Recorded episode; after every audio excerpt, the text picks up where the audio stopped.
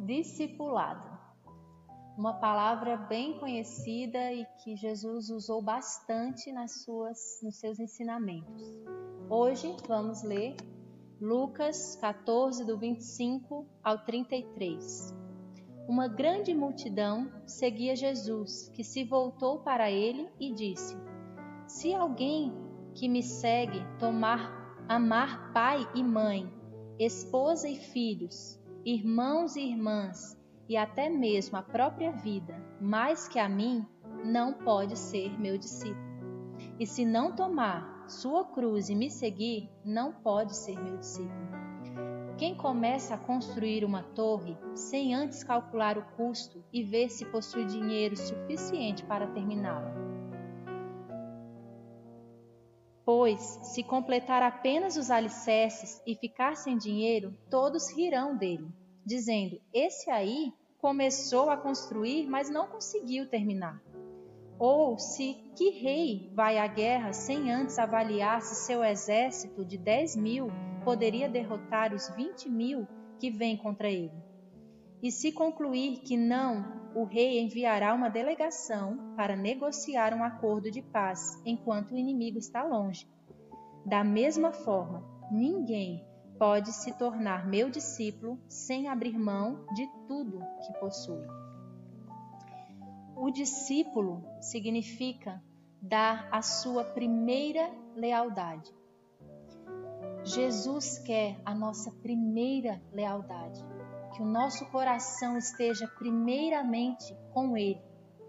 Não quer dizer na fala de Jesus aqui no início que devemos odiar ao nosso pai, à nossa mãe, aos nossos irmãos. Mas o que Cristo quis ensinar aqui é que precisamos amar mais a Ele do que a nossa própria família. A nossa lealdade inicial e devoção inicial deve ser a Deus e não aos nossos entes queridos. Todos sabiam naquela época o que significava carregar uma cruz.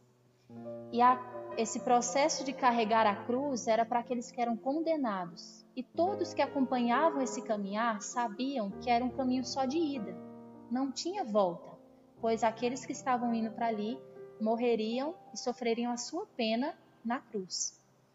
Quando Jesus compara sobre andar com Ele, ter que carregar a sua cruz, Jesus queria ensinar que é um caminho só de ida, que é uma decisão que tem que ser muito bem pensada, muito bem avaliada, para que você não queira voltar depois. É um caminho só de ida. Jesus não quer discípulos que não têm consciência dos compromissos que assumiram. Contar os custos é importante. Precisamos avaliar tudo, se estamos dispostos realmente a colocar Jesus como nosso Senhor e Salvador, como prioridade na nossa vida. Jesus nos oferece uma vida segura em seu sacrifício na cruz na certeza de uma dívida paga, não por merecimento, nem por crédito nosso, mas por amor e misericórdia de Deus. Somos livres da condenação. O maior preço já já foi pago por Cristo. Ele já fez isso. E eu pergunto a você e pergunto a mim também: eu estou pronto para pagar o menor preço?